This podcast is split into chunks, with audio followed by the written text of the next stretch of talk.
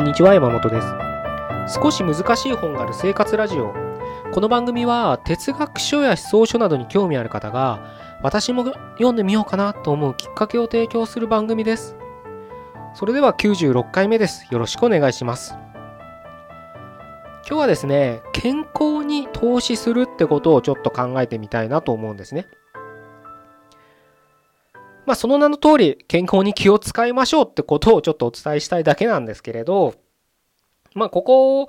何回かね、健康についてとか食についてとか、あとまあアイルベーダーみたいなね、こともお伝えした回もあったかと思うんですけれど、まあそれに引き続いてということになります。またその話かよって思う人もいるかもしれないんですけれど、やっぱり僕の中でまあ、読書ももちろんね、あのテーマとしては大きなテーマとしてこのポッドキャストでは扱ってますけれど、やっぱ読書をする人僕らやっぱ体やっぱそういったところが気使わなかったら難しい本も読めないでしょっていうのが当たり前にあって、すごく僕の中で重要なことなんですよね、健康って。もちろんその、じゃあ健康って何って言われると難しいんですよ。あの体がね病気になってない状態を健康って定義してしまうとじゃあ精神的にメンタル的に病んでる時は健康じゃないのか健康と言えるのかみたいな定義も出てきてしまいますしあのね WHO のあの健康とはこういうもんですみたいなあの一応ね定義化されてるのを読んでも何ともじゃあこういう状態だっていう明確にね、言えないようなことが書いてあって、まあ、英語の原文の方を読んでみても、まあ、メンタルとかスピリチュアルとか単語が確か出てきたと思うんですけどね。そういったものを考えたって、じゃあメンタルとスピリチュアルって日本語に訳したらなんか精神、どっちも精神ってなりそうじゃないですか。なのでね、そういった意味で言えば、うん、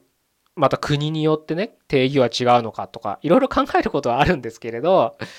まあそんな難しいこと考えなくたって何度もお伝えしてる通り健康じゃなかったらよく生きられないじゃないですか。風邪ひいてる時に友達と仲良く食事できないですし楽しいことも浮かばない。アイデアも浮かばない。楽しいこともできない。ってことで、まあ、健康っていうのは気を使って使いすぎることはないのかなというふうに僕は考えてるのでちょっとこのテーマに関しては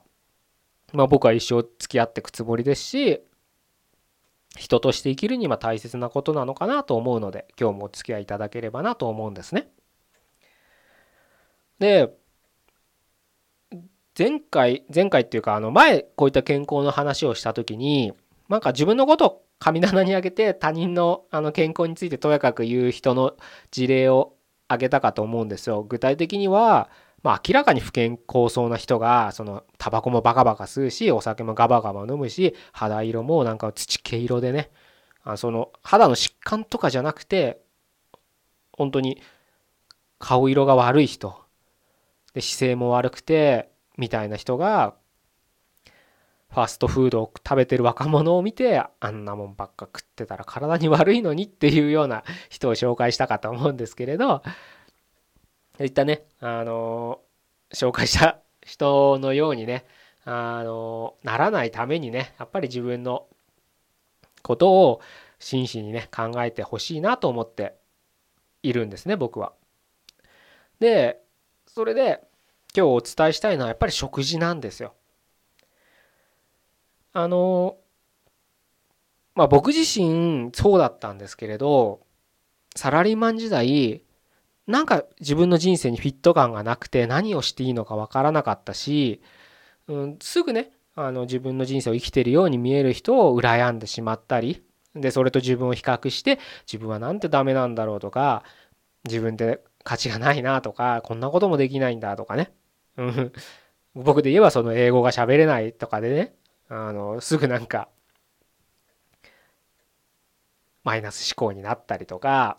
コミュニケーションが取れなくてねあの辛い思いをしたりとかもあるのでなかなか落ち込むことも多かったんですけれどまあそういうね時期を過ごして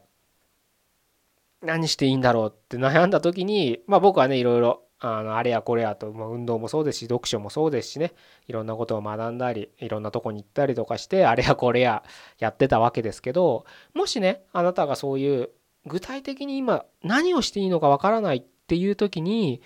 とりあえず僕は食事を変えてみてくださいってことを今日はお伝えしたいです。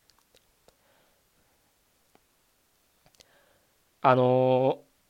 具体的にはもっと具体的に言うと高いものを食べてくださいって言いたいです。あの高いものがいいって言いたいわけじゃないんです。無駄に高いものもありますから世の中には。ただ今何していいかわからないっていう状態であればとりあえず騙されたと思って高いものを食べてみるそれを食べたからって次の日すぐ人生が変わるわけではないですけれどそれをちょっとやり続けてみてくださいってことを伝えたいです。あのサラリーマンであれば昼飯食べますよねランチってやつですよね。そしたら毎日500円とか600円以内1000円かけるのは嫌だって人多いと思うんですよ。だできればワンコインがあればすごくありがたいと思ってる人がいると多いと思うんですけどもしそういうふうな状況にあるんだったらランチで1000円以上払ってみてください。じゃあ何に1000円払えばいいのかって考えた時にあのその意識高い系の女子タレントがいいかな。そういった若手のモデルとか、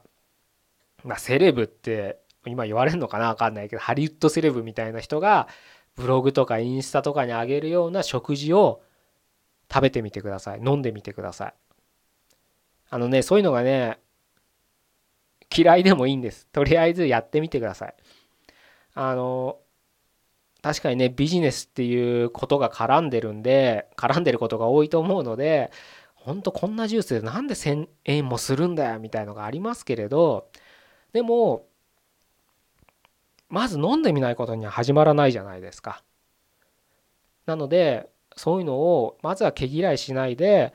飲んでみる食べてみる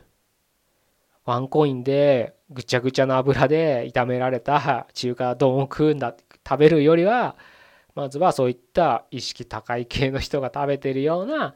まあ、玄米であったり雑穀米でもいいんですけどね、うん、そういった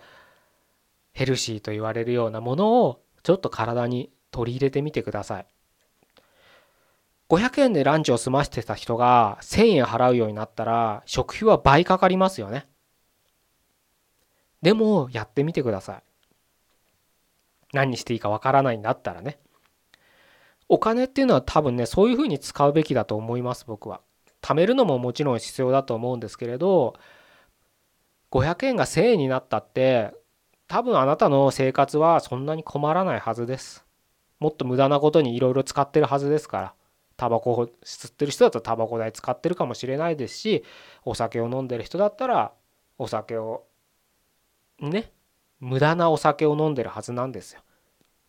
そういうのをまずは食事に気を使う。あの自炊できる人だったら自炊でもいいと思うんですけどやっぱそういったね特に男性で独身者の方だったらなかなかねあのそういった準備もない調理器具もなかったり何を買っていいのかわからないっていうのも多分あると思うのでもうそういう時はお金の力を使って買ってしまえばいいんですよ。そういった健康っぽそうなものをね。あの今効果不効果健康ブームですから街を歩けばいろんなものが売ってますから体に良さげと歌ってるものがそれが本当にいいかどうかわからないですけどまずは試してみないことには始まりませんからインターネットを使えばいろいろ出てきますよね。キーワードもベジタリアンでもビーガンでも、寝かせ玄米とかね、酵素玄米とか、いろんなキーワードがいろいろ出てくるはずなんです。そういうのを片っ端から調べて、通販で取り寄せて、あのレンジでチンして食べるものがあるんだったらそれでもいいですし。今まで冷凍食品食べてるんだったらそういうのをちょっとやめてみてそういったところで取り寄せたものを食べてみるってことをしてみてください。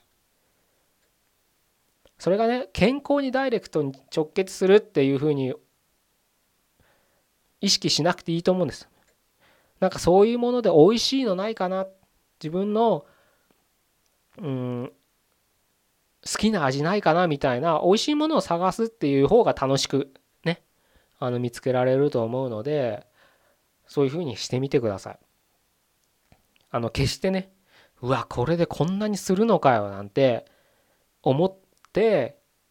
お金をが理由でやめないでほしいんですね。やっぱり冒頭言った通り健康っていうのは僕らにとっては本当最重要な重要最重要で考えなきゃいけないものですからそこにね金銭っていう正直あの大切なものですけどねお金っていうのはすごく人生において大切なものですけど健康に比べたら全然大したものではないんですよ。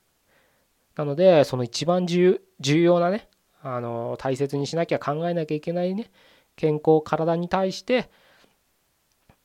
まずはそっちを最重要課題として意識を向けてほしいなと思うんです。借金してまで高いもの食えとは言いませんけどでもそんな高いものないですよね。レストランでなんかすごい高いねレストランあるのでそういったところにはななんて思いますけど別に今回言ってるのはそういうそういうところのねご飯を食べろって言ってるわけじゃなくて僕ら一般人でも体にいい食べ物を取り入れられる手頃なものがありますからそういったものをちょっとね意識的にとってみてほしいなと思うんですよ。あの大げさにねそれで人生が変わるかどうかは分からないですけれどただ今までしてた食生活を変えるってことは何かの変化は絶対起きますから